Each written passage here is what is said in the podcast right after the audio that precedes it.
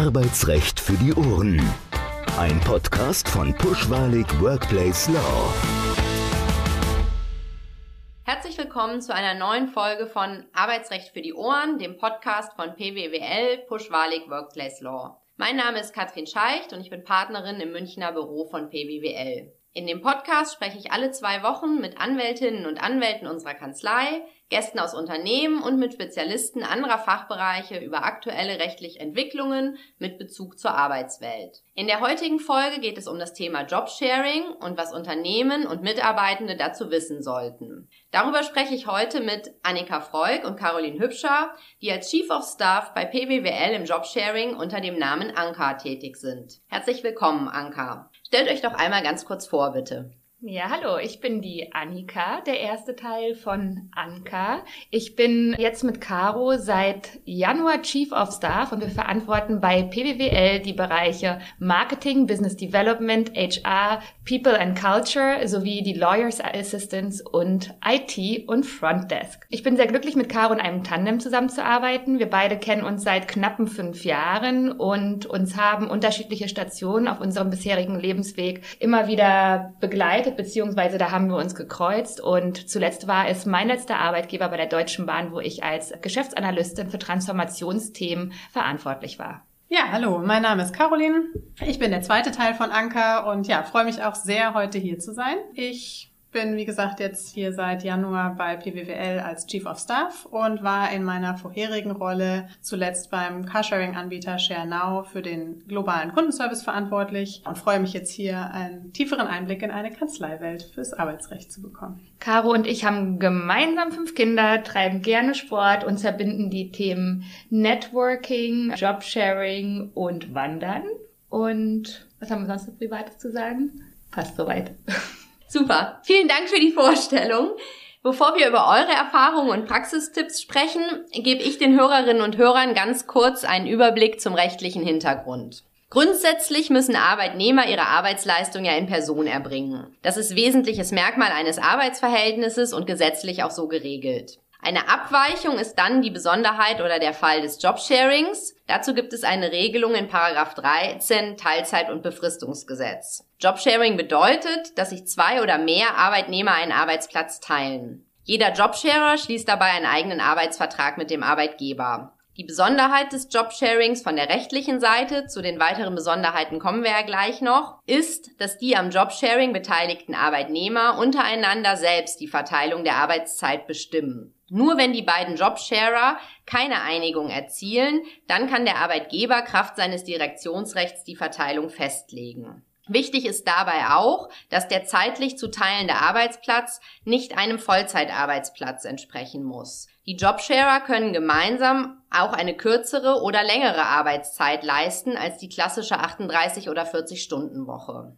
Beim Jobsharing ist ein Arbeitnehmer rechtlich nicht verpflichtet, den anderen zu vertreten. Das ist vor allen Dingen aus Sicht der Unternehmen wichtig zu wissen. Eine Vertretungspflicht besteht nur, wenn im Einzelfall der Arbeitnehmer zustimmt. Im Arbeitsvertrag kann eine Vertretung bei Vorliegen dringender betrieblicher Gründe vereinbart werden. Solche dringenden betrieblichen Gründe gibt es dann, wenn der Arbeitsplatzpartner, also der zweite Jobsharer, nicht durch einen anderen Arbeitnehmer vertreten werden kann und ansonsten eine wesentliche Schädigung des Betriebsablaufs oder eine wesentliche Schädigung des Unternehmens eintreten würde. Es handelt sich also um einen absoluten Ausnahmefall. Scheidet einer der Arbeitnehmer aus dem Arbeitsverhältnis aus, ist auch wichtig zu wissen, vor allen Dingen für die Jobsharer, dass dies kein Grund für eine Kündigung des verbleibenden Arbeitnehmers ist. Bei Urlaub und Entgeltfortzahlung gibt es keine Besonderheiten zu beachten. Grundlage ist für die Berechnung der jeweiligen Leistungen durch das Unternehmen immer der zwischen den Jobsharern vereinbarte Arbeitszeitplan. Und danach richtet sich dann entsprechend, wie Urlaub und Entgeltfortzahlung im Krankheitsfall zu leisten bzw. zu gewähren sind. Zusammenfassend gilt also, dass bei den Anstellungsverträgen zwei Besonderheiten zu beachten sind, wenn es um Jobsharing geht. Zum einen sollte aufgenommen werden die Verpflichtung zur Abstimmung der Arbeitszeit und zum anderen die Vertretungsregelung, die ich gerade eben genannt habe, wenn dringende betriebliche Gründe vorliegen. Als Jobsharing-Alternative könnten Unternehmen sich auch überlegen, einfach zwei Teilzeitarbeitsverhältnisse abzuschließen. Rechtlich wäre es dann so, dass die Arbeitnehmer nicht verpflichtet wären, die Arbeitszeit untereinander zu regeln. In der Praxis kommt das aber trotzdem vor und gerade bei höheren Positionen, dem sogenannten Top-Sharing, wie es auch in der Praxis genannt wird, ist es dann natürlich auch wieder eine Abstimmungsfrage der jeweils beteiligten Personen, die sich die Aufgaben und den Arbeitsplatz teilen. In der Praxis ist der Unterschied kaum sichtbar, der bei rechtlichen Feinheiten gegebenenfalls zu beachten ist. Es gibt jedenfalls verschiedene rechtliche Möglichkeiten, wie eine, ich nenne es jetzt mal, Arbeitsplatzteilung dann tatsächlich auch umgesetzt werden kann in der Praxis. Jetzt gehen wir aber weg von den rechtlichen Besonderheiten und der kurzen Einführung, die ich dazu gegeben habe und kommen auf euch zu sprechen und eure Erfahrungen und Praxistipps für Unternehmen oder auch für andere Jobsharer. Als erstes habe ich an euch die Frage, wie ihr denn auf die Idee des Jobsharings gekommen seid. Und ihr habt es eben schon gesagt, ihr kennt euch seit fünf Jahren. Aber wie habt ihr dann nicht nur die Idee gehabt, sondern euch auch wechselseitig als Jobshare-Partner, Partnerinnen gefunden? Ja, also ich würde behaupten, ich bin kleine Pionierin des Jobsharings. Ich arbeite seit 2018 in dem Modell war damals schwanger mit meinem ersten Kind und hatte eine Führungsposition und habe mir einfach überlegt, wie ich Karriere und Kind irgendwie in Einklang bringen kann und hatte über eine Bekannte von dem Modell gehört und fand das sehr spannend und hatte das dann entsprechend meinem Arbeitgeber oder meinem Chef vorgeschlagen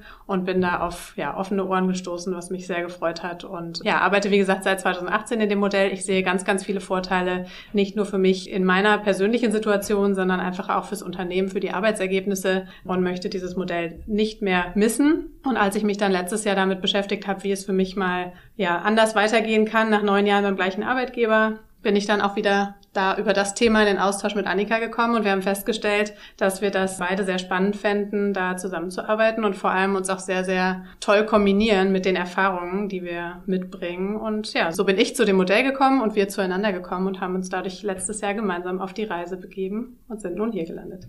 Genau, es war letztlich der glückliche Zufall, der uns auch in Person zusammengebracht hat, nämlich tatsächlich eine Ausschreibung bei eBay Kleinanzeigen, auf der ich eine Wanderkraxe für Kinder, für andere Familien angeboten habe. Caro hat sich darauf gemeldet bei mir.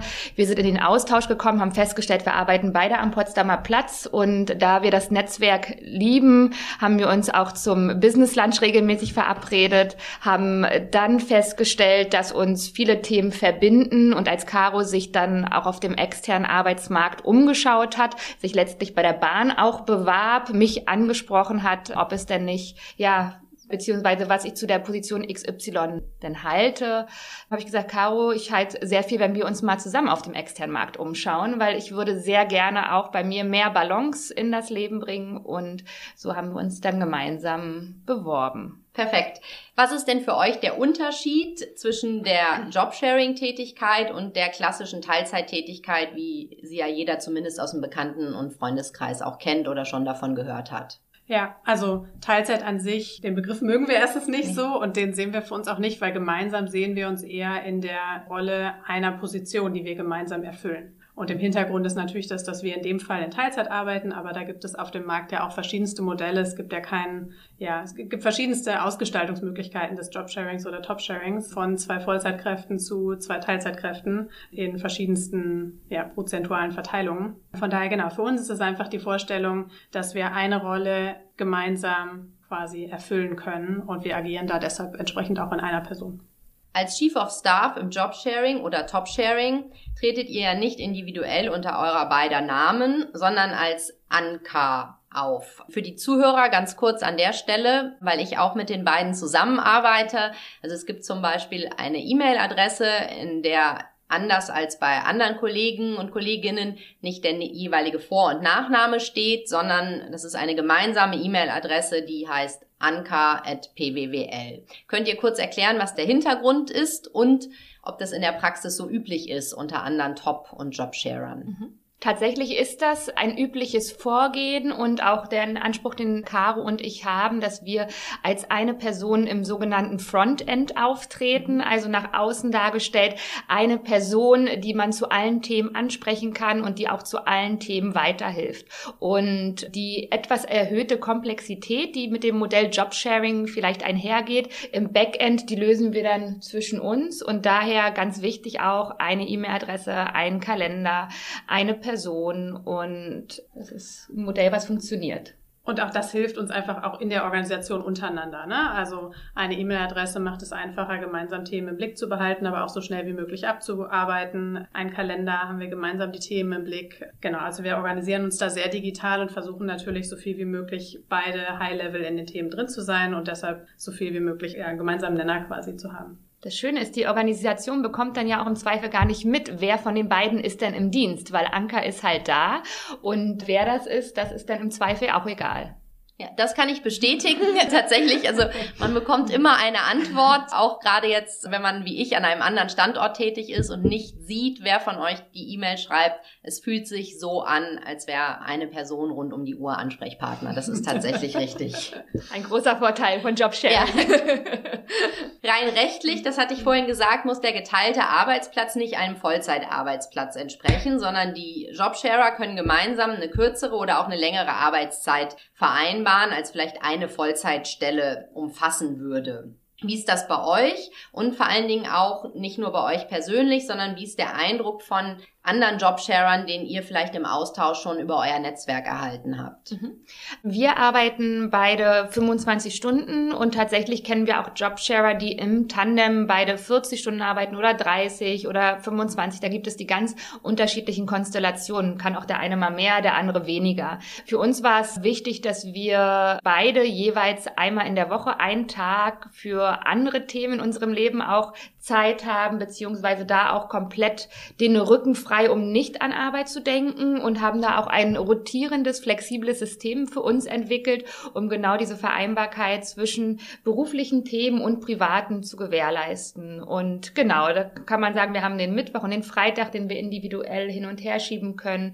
Die eine fängt mal an dem anderen Tag ein bisschen später an, die andere bleibt länger. So kann man vielleicht morgens oder abends zu seinem Sportkurs gehen. Aber auch hier ganz wichtig, in, im Frontend, für andere nicht erkennbar, für uns im Backend ein riesengroßer Vorteil. Nochmal, um auf euer Netzwerk zurückzukommen.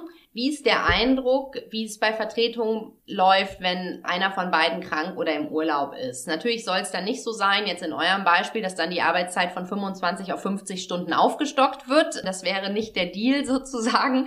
Das ist, glaube ich, für alle gut nachvollziehbar. Aber rein rechtlich ist es so, Jobsharer müssen sich nicht vertreten bei Urlaub und Krankheit. Es sei denn, es liegen dringende betriebliche Gründe vor, wie es juristisch so schön heißt. Aber wie läuft das in der Praxis? Gibt es dann Themen, wo eine Abstimmung erfolgt, die hin und her geschoben werden? Und wie gesagt, gerne da auch einen Einblick aus eurem Netzwerk von anderen Jobsharern, was ihr denkt, wie das üblicherweise gehandhabt wird. Unabhängig jetzt auch von Urlaub und Krankheit sehen wir uns ja, wie gesagt, als eine Person. Das heißt, so gesehen vertreten wir uns ja sowieso schon ständig in den restlichen Zeiten von den über 25 Stunden, die wir jeweils nicht präsent sind. Die Erwartungshaltung Richtung Urlaub und Krankheit ist jetzt auch gegenseitig nicht, dass wir da komplett einspringen, wie du schon gesagt hast, auf mhm. Vollzeit zu gehen. Nichtsdestotrotz bietet es natürlich den großen Vorteil, dass die jeweils andere in der Regel da ist und einspringen kann und die wichtigsten Themen halt auffangen kann. Beim Thema Krankheit glauben wir, dass es einfach auch immer wichtig ist, dann abzuwägen und Prioritäten zu setzen. Wenn die andere übernehmen kann, werden die wichtigsten Themen natürlich übernommen und das wird möglich gemacht.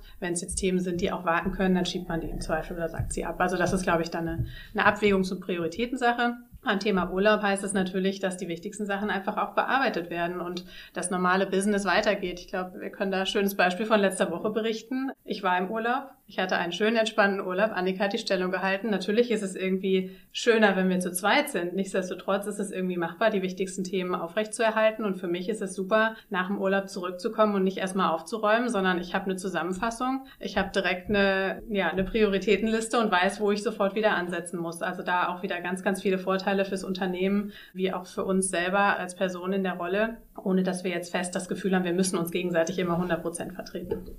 Was sind denn aus eurer Sicht die größten Herausforderungen, denen ihr bisher begegnet seid, was das Jobsharing angeht in der Praxis?